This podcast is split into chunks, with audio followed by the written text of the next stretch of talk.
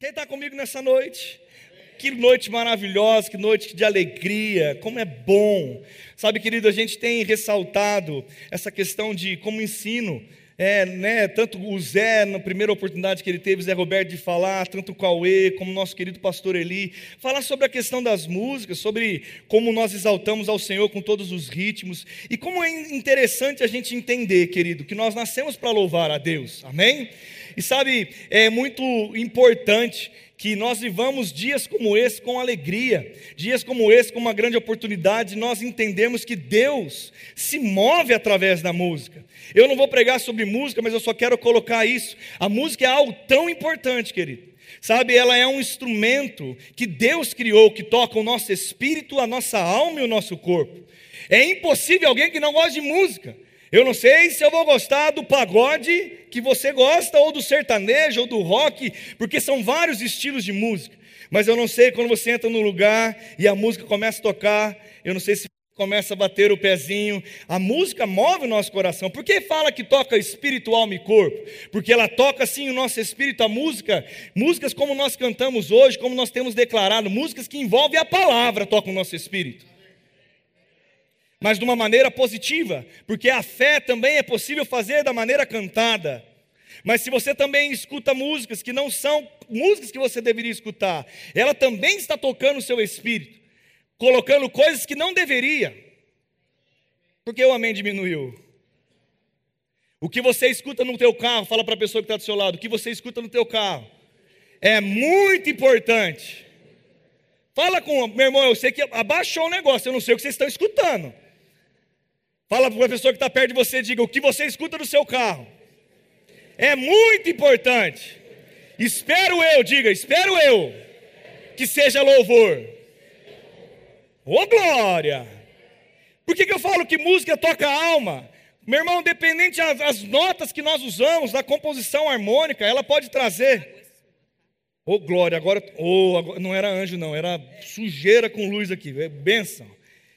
Como que você sabe que toca a alma? Meu irmão, uma, uma música pode deixar você feliz e outra música pode deixar você triste. Até mesmo aqui, louvores, eu não sei se você entendeu, que eu não vou falar agora de denominações e não vou pregar sobre isso também, mas existem músicas que não é como nós entendemos que deve ser cantado, porque traz para uma introspectiva, traz com uma palavra do sentimento, da alma, não ele resolveu os nossos problemas lá naquela cruz e pela fé tudo foi liberado na nossa vida. E sabe, querido, nós estamos numa igreja que nós cantamos fé. Diga para a pessoa que está do seu lado, fala assim: cante fé. Eu não estou dizendo que uma música bonita não pode ser cantada e não possa ter emoção. Nós cantamos uma música aqui, simplesmente louve. Está chorando, louve. Eu sei que colocou coisas que trouxe um pouco para a emoção, mas você viu que não parou por aí? Deus abre portas. Eu não sei a letra, porque eu, se botar lá, eu canto. Mas se não colocar, eu vou inventar. Mas ele diz, ele abre, existe uma solução. Não cante coisas que te coloquem no deserto, que te coloquem numa posição que Deus não te colocou, mas cante coisas que anime e levante a sua fé. Amém? Cuidado com o que você escuta no teu carro. Se você ficar escutando sertanejo, sofrência, pagode de traição, coisas que escutam, ah, mas é linda, é de romance, cuidado, porque você abre o seu coração para pensar coisas que não deveria. Ei, e por que toca o nosso corpo? Porque é impossível ficar parado com a música. E eu quero também te falar uma coisa e vou encerrar por aqui, porque, mas eu preciso dizer isso. Sabe, querido, lá no mundo, quando você era do mundo, antes de aceitar a Cristo, muitos de nós deixavam que a música tocasse o nosso corpo com muito mais alegria de depois que nós aceitamos a Cristo como Salvador. E eu quero desafiar vocês a ser uma igreja animada, uma igreja que dança na presença de Deus, porque nós cremos no dom do Espírito, nós cremos no fogo do Espírito, nós somos uma igreja avivada, uma igreja que dança, celebra e vive a alegria de Deus. Sabe, querido, não fique com muito louvor. Com, sabe, querido, pare com isso. Levante suas mãos, adore a Deus, celebre ao Senhor. Sabe, querido, então eu direi, ou oh, se manifeste. Porque quando você era do mundo e ia no carnaval, talvez a sua postura era outra. Ou você precisa cheirar alguma coisa, fazer um foguinho lá na maconha, ou tomar alguma coisa para se soltar. O Espírito Santo está dentro de você. Diga: o Espírito Santo está dentro de mim E aonde o Espírito Santo está, ali a liberdade. Amém? Não vou pregar sobre música, mas é muito importante. E vou encerrar minha ministração sobre isso, porque é 10 segundos. Jequiti entrando. Deixa eu dizer algo para você. Você já se perguntou por que aqui a gente não aplaude quando encerramos um louvor? Quem já foi de alguma outra denominação que quando acabava falava aplauda Jesus? Então aplauda Jesus aí. Não tem problema nenhum aplaudir a Ele. Mas deixa eu dizer algo para você e eu vou ensinar então nessa noite. Sabe por que nós não aplaudimos e incentivamos a gente a aplaudir? Porque quando você está aplaudindo alguém, e quando você está simplesmente aplaudindo, você não está confessando aquilo que está no teu coração. E o nível mais alto de adoração é quando sai aquilo que sai da tua boca. Porque eu posso olhar para o meu pai e dizer para ele: hum, hum, hum, hum. O que, que ele recebeu? Não recebeu nada. Qual que é a minha recompensa da honra no sentido, o que, que eu honrei a ele?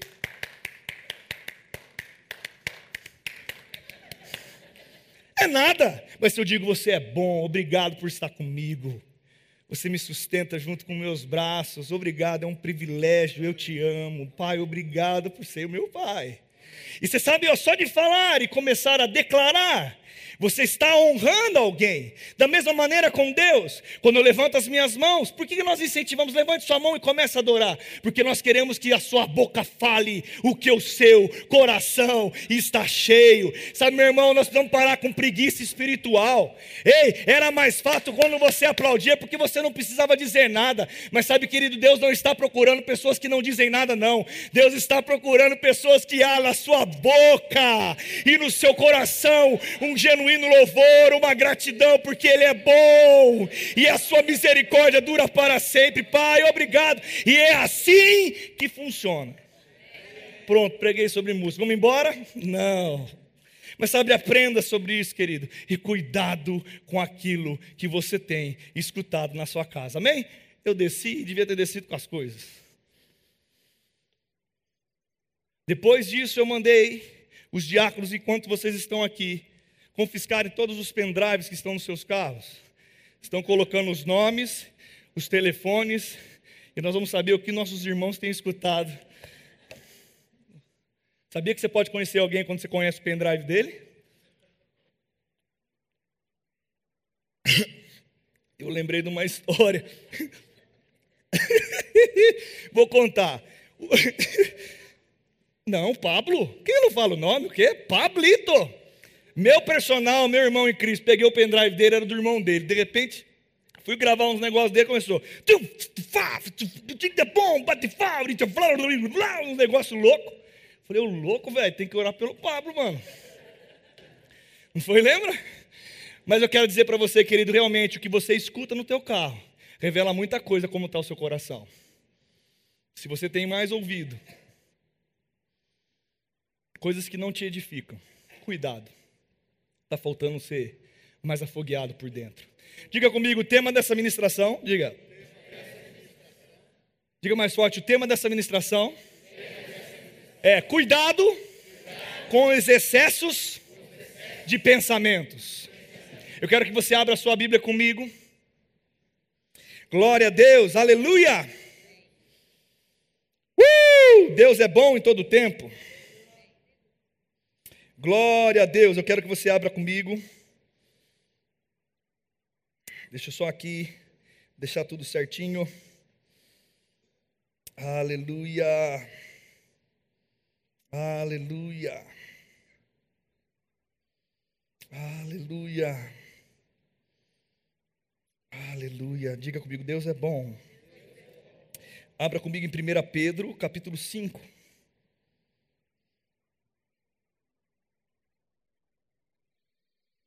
1 Pedro, capítulo 5, versículo de número 8. Quem chegou, diga amém. Está escrito lá: Sede sóbrios e vigilantes. O diabo, vosso adversário, anda em derredor como um leão. Diga como um leão. Ele não é um leão, mas ele anda como um leão que ruge procurando alguém que ele possa, que ele pretende devorar. Sede sóbrios e vigilantes. O diabo, vosso adversário, anda em derredor, como um leão que ruge, procurando aquele que ele possa devorar. Outra versão está escrita assim: Estejam atentos, tomem cuidado com o seu grande inimigo, o diabo, que anda como um leão rugindo à sua volta à procura de alguém para devorar.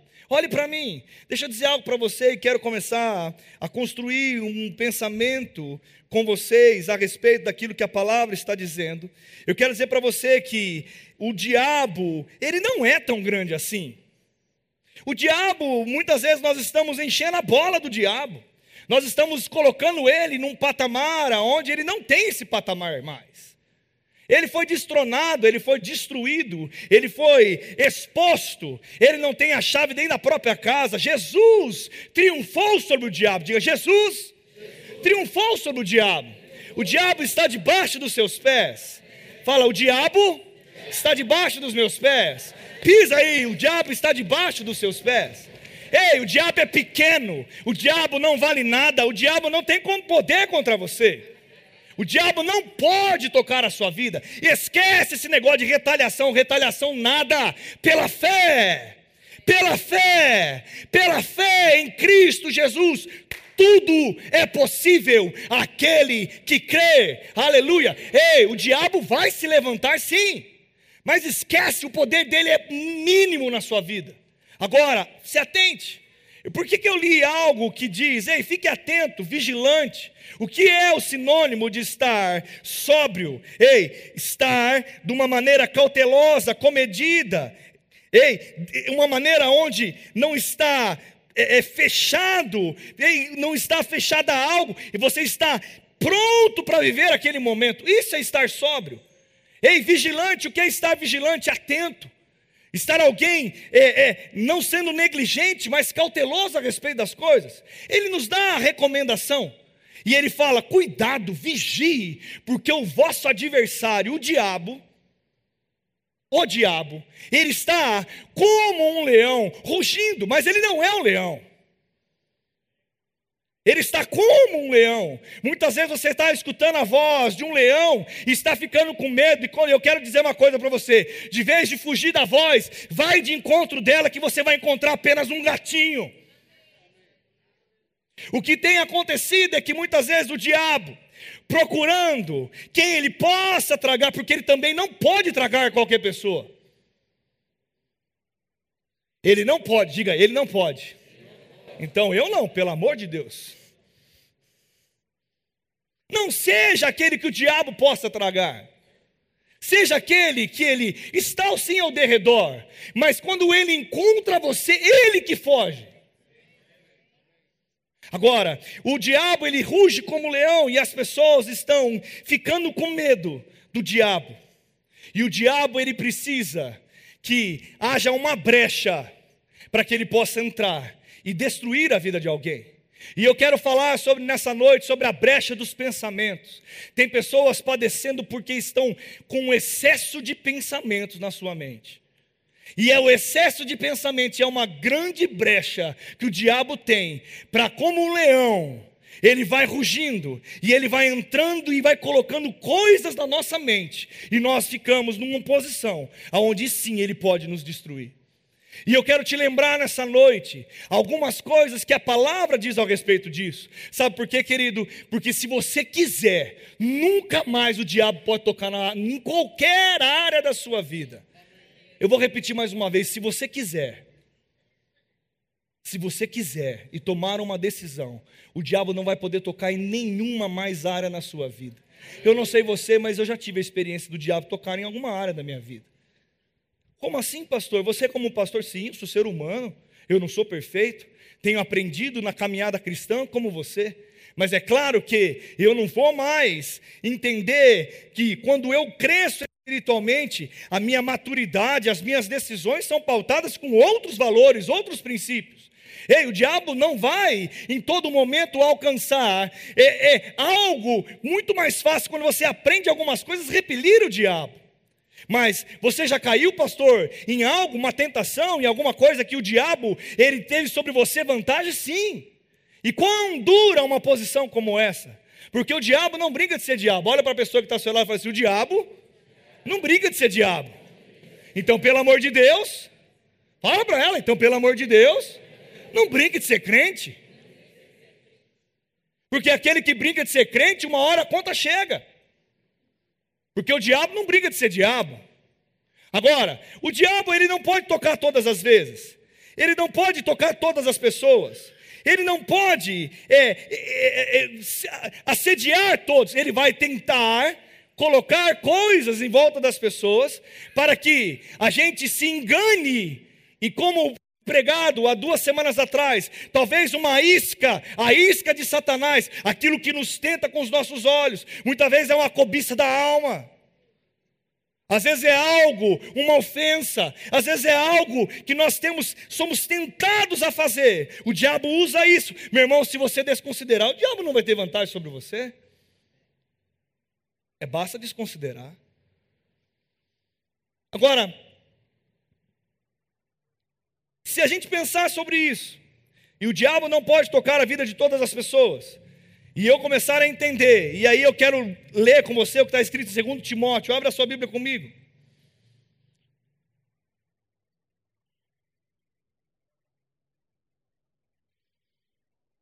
Segundo Timóteo, capítulo 2, versículo 4, corre lá comigo, vamos lá.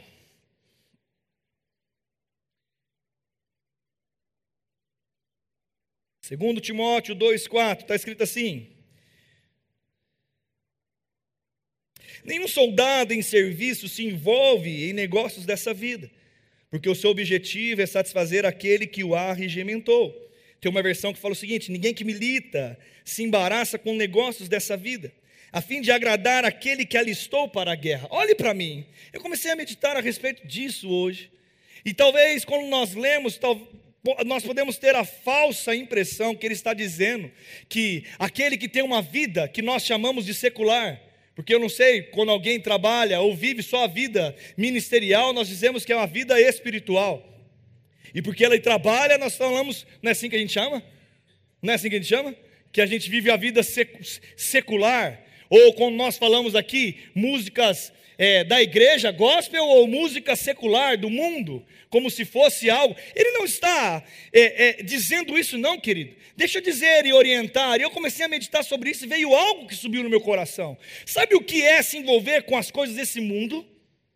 Eu vou dizer para vocês, se atente, abre os seus ouvidos em nome de Jesus. Eu dou uma ordem agora pelo Espírito, os ouvidos caindo, tudo aquilo que possa entupir os seus ouvidos para escutar isso tudo aquilo que possa atrapalhar você de ouvir e considerar com o seu coração. E eu te desafio a acompanhar com fé. Deixa eu dizer algo para você, sabe o que, que brotou no meu coração? Sabe o que é se envolver com as coisas desse mundo? O soldado que se envolve com as coisas desse mundo é o soldado que começa a pensar demais. É o soldado que começa a gerir algo tanto de começar a querer entender de tudo e se expor a todos os pensamentos que venham sobre ele, e ele começa a querer, a desejar as coisas da vida. Mas, pastor, que coisa é essa? Está incentivando a gente não, não trabalhar o nosso intelecto? Não, não estou dizendo isso, não. Mas eu estou dizendo, cuidado o que está habitando dentro dos seus pensamentos. Sabe por quê, querido? Talvez você saia daqui falando assim, eu, eu não sei se já aconteceu isso. E se você já aconteceu, levante sua mão, não tem problema nenhum. E eu desafio a levantar mesmo para que você possa ver que você não é sozinho nisso. Quem já fez uma oração depois do culto ou no meio do culto, onde houve um mover, onde Deus falou com você e você talvez se ajoelhou, ou abaixou a cabeça, ou chorou, ou deixou de chorar, mas você disse: Deus, eu a partir de amanhã vou ter um compromisso diferente com você. Eu vou pregar a palavra para todo mundo. Eu vou impor as mãos sobre os enfermos. Eu vou fazer quando alguém estiver perdido. Eu serei a resposta. Quem já fez essa oração? Levanta só. E no outro dia esqueceu o que fez. Levanta a mão. E aí no outro dia apareceu alguém necessitado na rua, mas você estava com pressa. E você não parou para orar. E talvez aquele cara que estava na tua frente na fila de mercado e você viu que você podia plantar na vida dele, e você também não plantou. E aí vai passando, e de repente você sai da igreja, e naquela mesma segunda ou terça-feira você abre o seu telefone e começa um, uma mensagem: Ei, você que está vivendo uma vida num jeito que você não quer viver, saiba, você consegue ganhar dinheiro com a internet. Você pode ganhar 5, 10, 15, 20 reais por mês. Acesse, clique no curso e de repente é isso que você quer também. E você clica lá e começa a comprar o curso, e começa a assistir, e tudo aquilo que você falou para Deus, nem quer mais ler a Bíblia, não, agora o negócio é o curso. E você começa um curso, e aí você começa a falar, e de repente você chega e encontra o Williams no banheiro.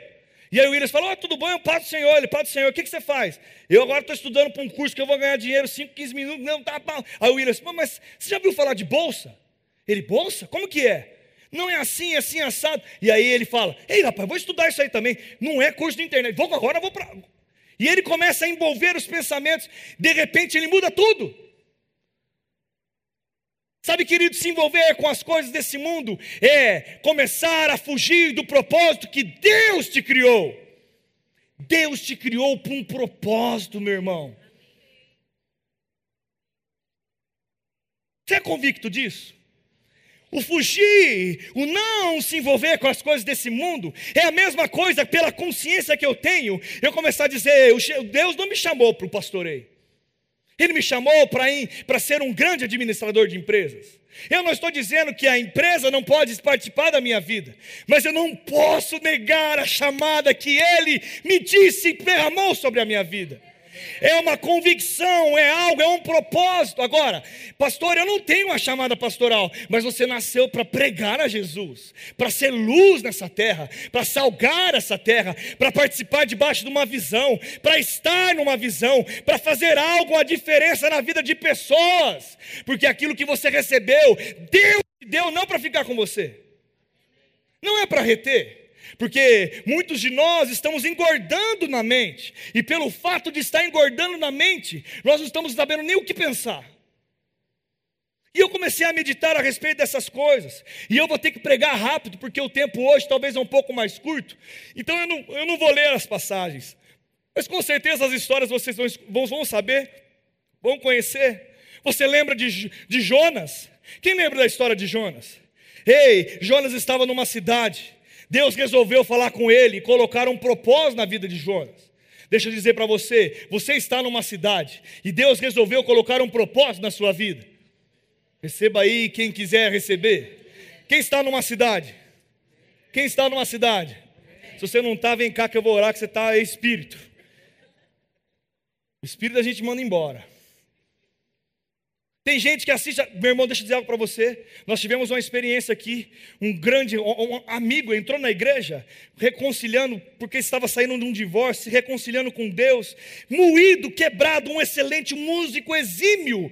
Meu irmão, um músico exímio, exímio músico, um homem que toca um instrumento. E ele começou, e ele, gente, gostou dele, tocava saxofone também. Não sei se você lembra, lembra? Eu não, né? E tocava saxofone. E aí o Tiago delirando no cara, quero fazer fazer aula com esse cara e estamos junto com esse cara. E esse cara vindo na igreja, de repente ele começou a ajudar, mas ele um dia foi conversar com um cara que acredita em ET. E do dia para a noite, ele começou a caçar alienígena. E do dia para a noite ele abandonou a igreja. Do dia para a noite ele mudou os valores. Pastor, o que você quer dizer com isso? Não tem firmeza daquilo que está no coração. Meu irmão, se você quiser caçar ET, caça com convicção, mas nunca largue a fé que você um dia disse que aceitou. Porque o negócio não é o que eu estou querendo julgar, não é quem não conhece ainda. Porque aquele que não ouviu falar daquele que é o nosso redentor, o autor e consumador da nossa fé, aquele que muda histórias, aquele que cura, aquele que transforma, aquele que perdoa, aquele que ama, aquele que restaura, aquele que muda e soluciona os nossos problemas, aquele que não ouviu escutar de um Deus. Ele, meu irmão, ele, ele está num período de escuridão ainda.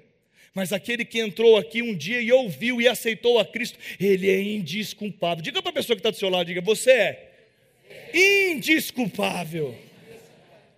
Você não pode largar a fé. Você não pode deixar com a sua mente fique tão acumulada de pensamentos. Deixa eu dizer, lembrando da vida de Jonas, ele estava em alguma cidade. Alguma cidade. Eu não lembro o nome agora da cidade que ele estava. Não, ele ia para Nínive. Ele foi para Tarsis, mas ele estava em Jope. Diga, ó, oh, lembrei. Fala, graças a Deus. Ginkgo biloba nele, papai. Jonas estava em Jope. Ele não estava em outro lugar. Ele também não estava em Nínive. E Deus falou com ele: vai para Nínive. Sabe o que Jonas fez? Ele foi e ele quis fugir de Deus. E ele foi para Tarsis. Mas eu vou mostrar para você como Jonas era confuso mentalmente. Meu irmão, para ir para não ir para Nínive, ele simplesmente poderia ter ficado na cidade que ele estava. Às vezes chega uma orientação de Deus, nós confundimos tanto que nós mudamos, além de não fazer o que é certo, a gente vai para o caminho errado ainda. A gente piora a situação. Jonas não precisaria nem sair de Jope, porque a instrução é: vai para Nínive e prega para eles. Mas ele estava em Jope. Se ele quisesse descumprir Getúlio, era só ele ficar quieto naquele lugar. Eu não sei o que aconteceria se a baleia sair voando e ia engolir ele lá no meio da terra. Ou se ele ia pegar um camelo e ia ser engolido por um camelo, eu não sei o que ia acontecer com ele. Deus iria falar com ele mais uma vez, porque havia um propósito, porque ele estava numa cidade. E você também está numa cidade. E havia um propósito na vida dele, e também há um propósito na sua vida. Eu vou falar mais uma vez: há um propósito na sua vida. Ei, e ele decidiu fugir do propósito. Pela confusão mental, ele achou: eu vou ser inteligente, eu vou fugir de Deus. Deixa eu falar para você: fugir de Deus é a pior burrice da nossa vida. Se você passa por algo, querido, que você não queria passar, ou se Deus fala uma coisa que você não quer fazer pela sua carne, meu irmão, não fuja de Deus. O pior lugar é estar fugindo daquele que te arregimentou. O pior lugar é o soldado que se envolve com as coisas desse mundo e deixa a sua mente. Eu não sei você, meu irmão, mas quem já foi acusado pela sua mente? Tem gente que não levantou a mão. Fiquei com medo agora. Tem que ver se é cabeça de vento. Todos nós já fomos acusados pela nossa mente, querido. Os pensamentos gritam, tem pessoas com o pensamento gritando e não conseguem fazer ele parar, sabe por quê? Nunca vai parar se você não voltar para o destino que você foi chamado. E eu vou dizer algo pelo Espírito, e vou dizer algo para você que está desviado, ou está apartado, ou você que está com a chama quase diminuindo, parando. Você talvez que está com um gás, chegando naquele limite lá, ei, vai parar.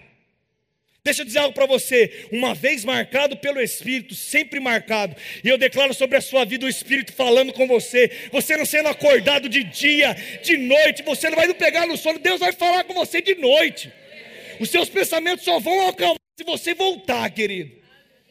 Agora é uma decisão pessoal, você está jogando praga? Não, eu estou dizendo que Deus está falando. Eu estou dizendo que Deus vai falar com você e basta você ouvir a voz de Deus. Sabe por quê, meu irmão? Quando nós pegamos uma direção errada, sabe o que acontece? O peixe engole a gente. Quem já foi engolido por um peixe? Fede, é um lugar escuro. Não é gostoso, não, viu? Jonas não passou umas férias lá em, na dentro da barriga do peixe, não. Do peixe, não. Ele deve ter passado um aperto. Mas de repente, a voz de Deus mais uma vez brotou na vida daquele homem. Ele estava numa cidade. Também ele estava no meio do caminho que não deveria estar. Quem já ficou no meio do caminho onde não deveria estar? Mas ele fala, meu irmão, dá um glória a Deus, abençoe. Antes de eu falar, dá um glória a Deus. Deixa eu falar uma coisa para você. Olha o Deus, esse é o Deus que eu amo. Ele me dá a segunda chance, ele me dá a terceira, ele me dá a quarta. Ele olha para mim para você e fala: Eu te amo, eu te escolhi. Ele não nos joga fora, querido.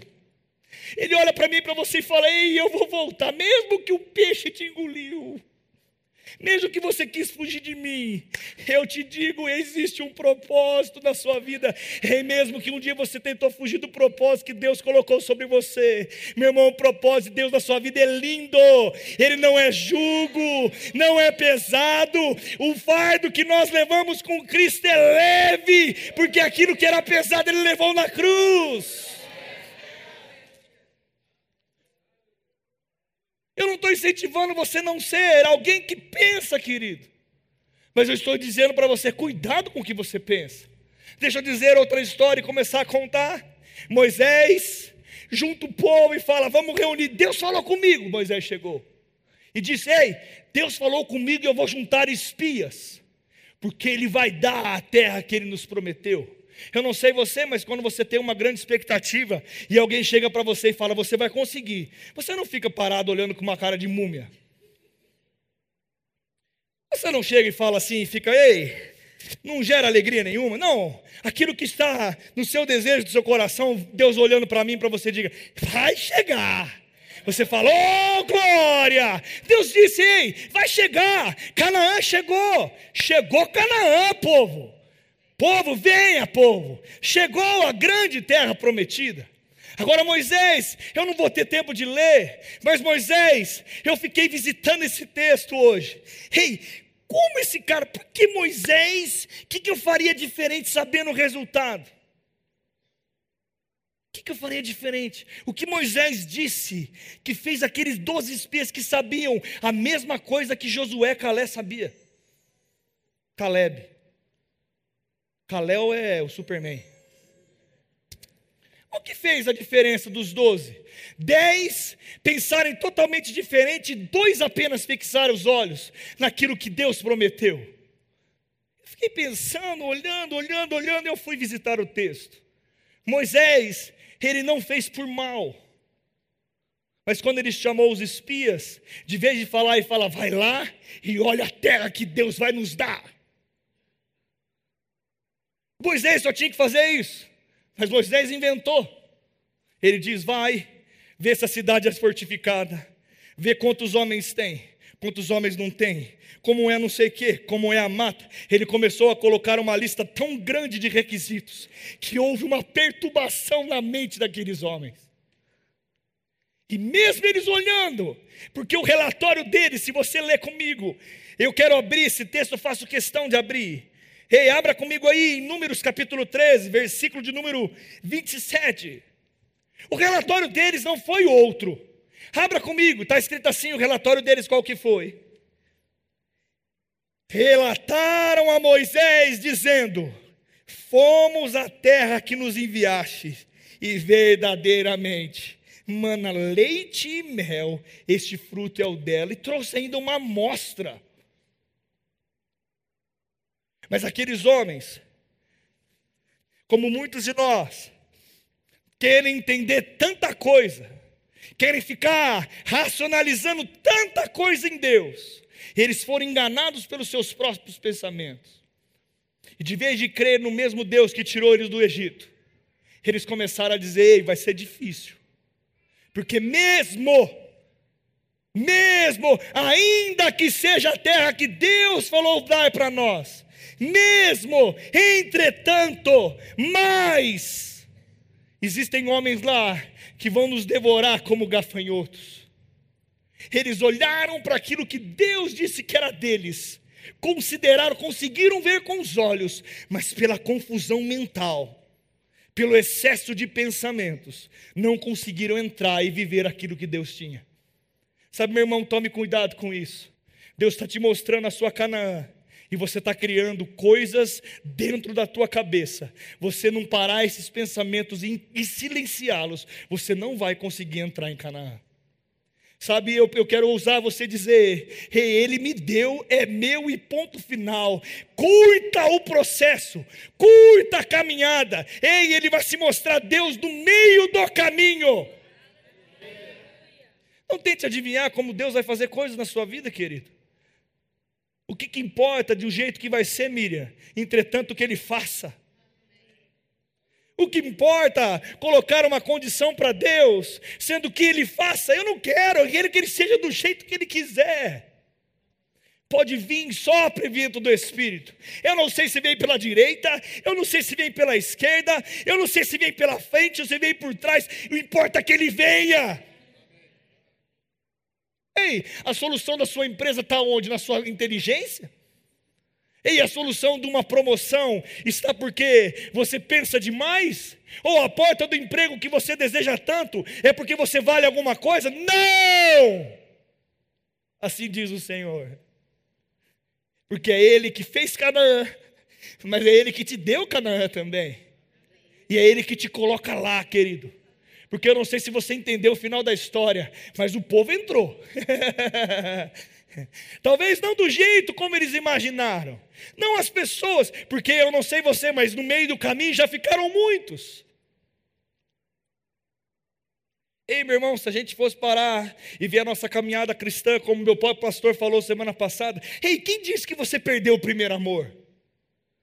Fica julgando, pensando coisas aleatórias, considerando coisas, pensando, tendo medo da vida, medo do futuro, medo do que vai fazer, medo dos filhos, considerando pecado, considerando tentações, brincando de ser crente. Ei, meu irmão, Deus te deu uma promessa. Faça uma pergunta por dentro do seu coração: qual é a sua promessa? Pastor, eu não sei, então eu vou começar te dizendo. Primeiro é a vida eterna. Ele te criou um seu eterno. Você não vai morrer, meu irmão, seu espírito foi recriado.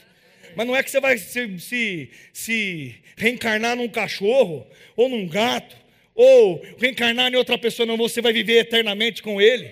Se você morrer hoje, meu irmão, você tem uma grande esperança, você vai aguardar o dia da segunda vinda, e Ele virá, e não falhará, e a gente vai estar lá reinando em vida com Ele. Ei, e aí? Medo, pessoas com medo da morte, pessoas com medo da vida. Não, não tenha medo. Irmão, não tenho medo da morte. Se eu morrer, se eu morrer hoje, eu vou estar com Ele. Mas eu sei que não acabou ainda aquilo que eu devo fazer.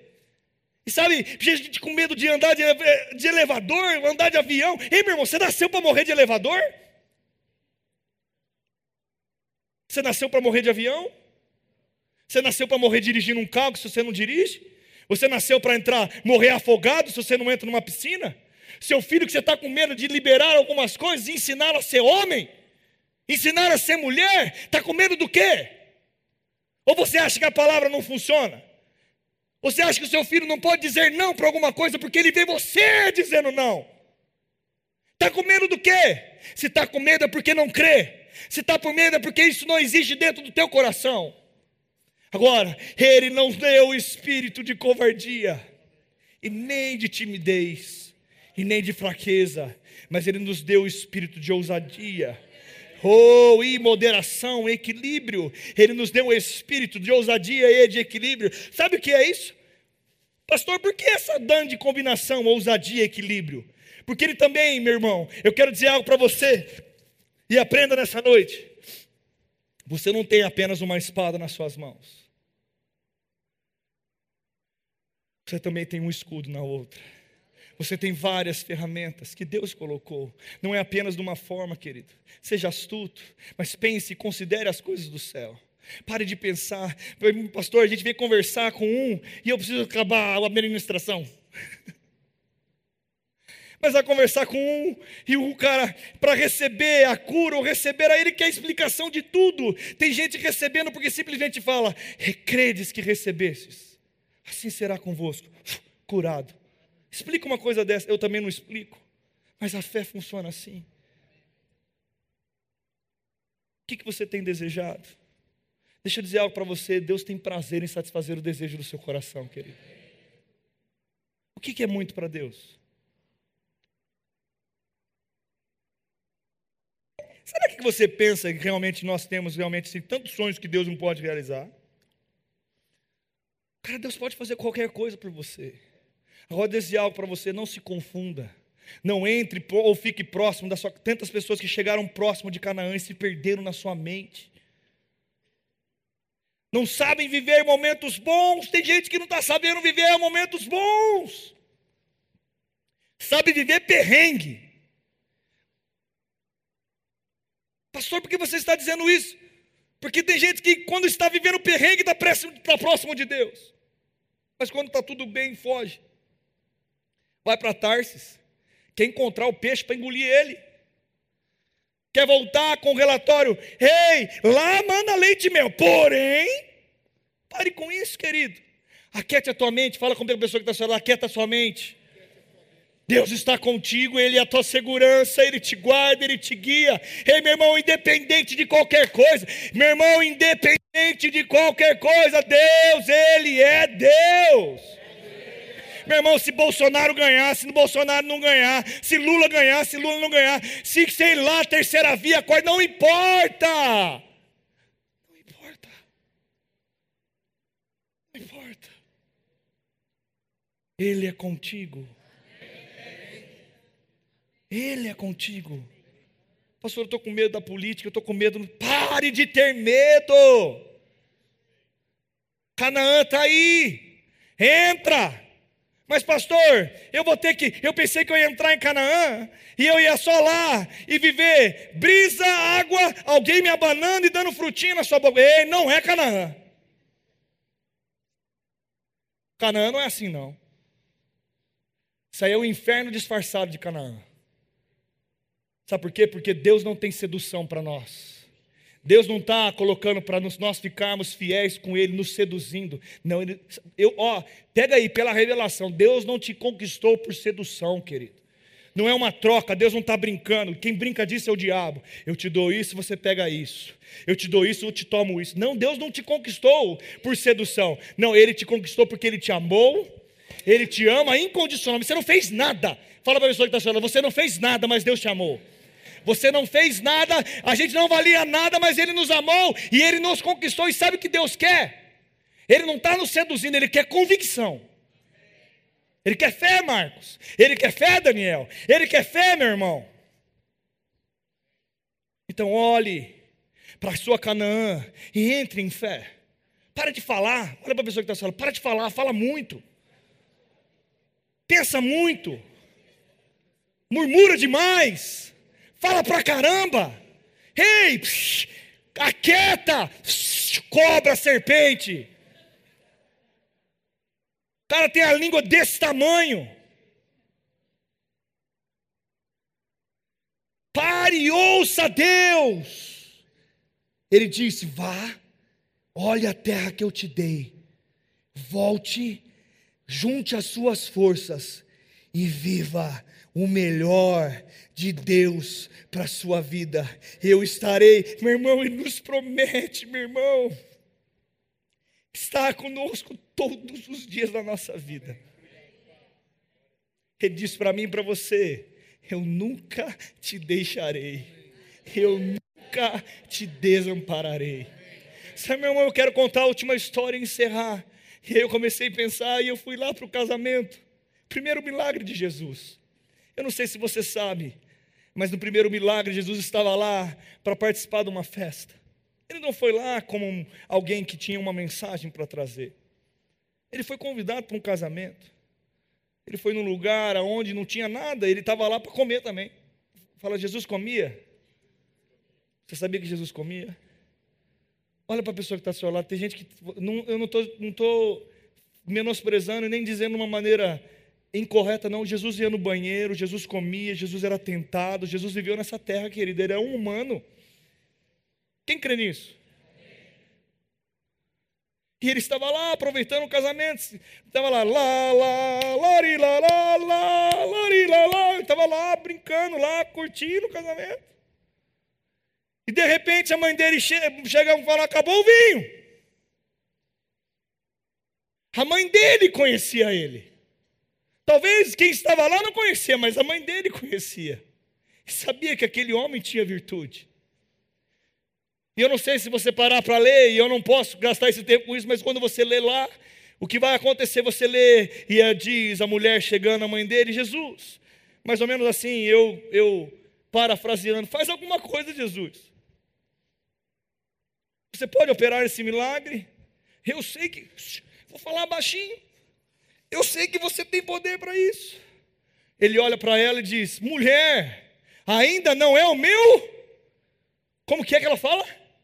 Ainda não é o meu tempo. Pastor, o que, tem a ver com o que você está falando? Mas essa mulher era é tão convicta de entender. É ali, acabou e ponto final. Aquilo que ele disser, acabou e ponto final. Ele diz: faz, ó, ele disse que não é o tempo dele, mas ó, deixa eu falar uma coisa para você. O que vou embora, vocês se viram com ele. O que ele mandar vocês fazer, façam. Sabe o que a mãe dele fez? Como nós deveríamos fazer, e essa mulher é uma mulher de fé. Sabe o que ela fez? Ela disse isso e ela não ficou olhando para trás. Será que vai funcionar? Ixi, eu deixei Jesus. Será que vai funcionar? Não, ela disse: se vira, Jesus, porque eu creio. que você pode fazer. Então, deixa eu dizer para você: se vocês não crêem, seus bobos, faça o que ele mandar, porque o que ele mandar vai dar certo. E virou e disse: se vira e vou embora. E sabe o que aconteceu? Jesus não pegou, levantou as mãos e orou. Não, não fez nada disso, não. Ele só deu ordem. Água não tem cheiro, água não tem cor, e água não tem gosto. Jesus apenas dizendo, ele mudou o cheiro, a cor e o gosto daquilo. Pastor, quando você acha que aconteceu um milagre? Quando aquela mulher disse o que eles tinham que fazer. E por que, que aconteceu um milagre? Porque quem estava servindo, e pega essa, eu vou encerrar com essa. Sabe o que acontece?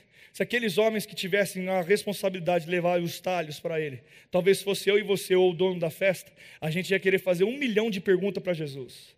Mas eles eram apenas servos. E quem é servo não tem opinião, meu irmão. Eles simplesmente pegaram e obedeceram. E pelo fato, eu não sei se você sabe, mas Deus é o teu dono, você é servo de Deus. Essa parte dói, sabe por quê? Porque a gente queria falar: o meu direito é de ter todos os direitos da Constituição e daquilo que eu penso, e tudo, tudo, tudo, e tudo, tudo, tudo, e nenhum dever eu quero ter. Meu direito é só direito, é direito sim. Para isso eu tenho direito, direito, direito. Não, meu irmão. Meu direito é de não ter direito algum. Meu querer é tão somente o teu querer. Para isso empenho minha palavra, como aliança que faço por amor. Aceita, Senhor, a minha vida. Aceita, Senhor, esta aliança. Sabe, querido, seu direito não é ter nenhum. E aqueles homens simplesmente obedeceram. Então eles estavam lá, não pensaram nada. Sabe por que funcionou? Porque eles não pensaram nada. Eles simplesmente obedeceram. Sabe, querido, eu vou falar algo e vou encerrar com isso. Aqueles que estão em fé não ficam parando, pegando tempo, pensando em besteira. Eles simplesmente vão pegar e no meio do caminho da fidelidade o milagre irá de se manifestar. Meu irmão, eu não sei se a água transformou quando eles chegaram, quando ela disse, eu só sei que a distância era alguma. Ele pegou ali, levou, e quando chegou lá, eu não sei quanto eles andaram. Ele chegou, já estava vinho. O que eu quero mostrar com isso, Marcos? O que, que importa quando foi o milagre? Se foi no começo, no meio ou no final? O que importa é que o milagre chegou, querido. Sabe, meu irmão, cuidado com esse excesso de pensamento. Ele tem roubado o melhor de Deus para a sua vida.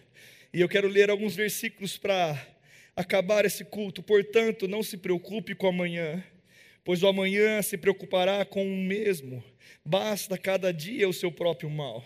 Venham a mim todos vós que estáis cansados e sobrecarregados, e eu lhes darei descanso, eu vos aliviarei. Quando a ansiedade já dominava no íntimo, o teu consolo trouxe alívio à minha alma.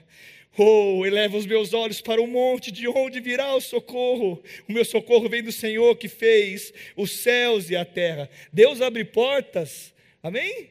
Deus não rejeita a oração, amém, Cauê? Busquei ao Senhor e Ele me respondeu, me livrou de todos os meus temores, mesmo quando eu andar pelo vale da sombra da morte. Não temerei perigo algum, porque tu estás comigo. A tua vara, o teu casado me consolam. Não andeis ansiosos por coisa alguma, mas antes pela oração e súplica com ações de graça, sejam conhecidas perante Deus. Finalmente, irmãos, tudo que é for verdadeiro, puro, nobre, de boa fama, isto sim, habitai os vossos pensamentos. Podemos dizer com confiança: O Senhor é o meu ajudador, não temerei o que me pode fazer os homens. Por isso não desanimamos, embora, pegue essa, meu irmão, embora o nosso homem natural se desgaste, o nosso interior se renova todos os dias. Pastor, qual é a mensagem que eu quero que fique hoje? Cuidado com o excesso dessa cabeçola que você tem e eu também. Habite em vós ricamente o Espírito. Habite em vós ricamente. Pastor, o que eu devo então habitar na minha mente? A palavra, querido. E a palavra diz: Eu te amo. Ela diz: Você pode você é perdoado, você é limpo, você foi justificado. Ei, eu estou com você, você consegue. Ei, você está comigo, eu estou contigo, eu sou fiel contigo. Sabe, querido, mas eu quero dizer isso também. Sabe, se você está aqui ouvindo essa palavra e ela tocou seu coração de uma forma, ei, eu deixei, eu fiquei confuso, eu andei em lugares que eu não deveria. Meu irmão, já aconteceu com todo mundo. Sabe, a palavra ela nos dá uma recomendação. E graças a Deus por isso. Ei, se você errou, se arrepende. Volta aonde você caiu. Peça perdão e comece de novo, porque Deus não rejeita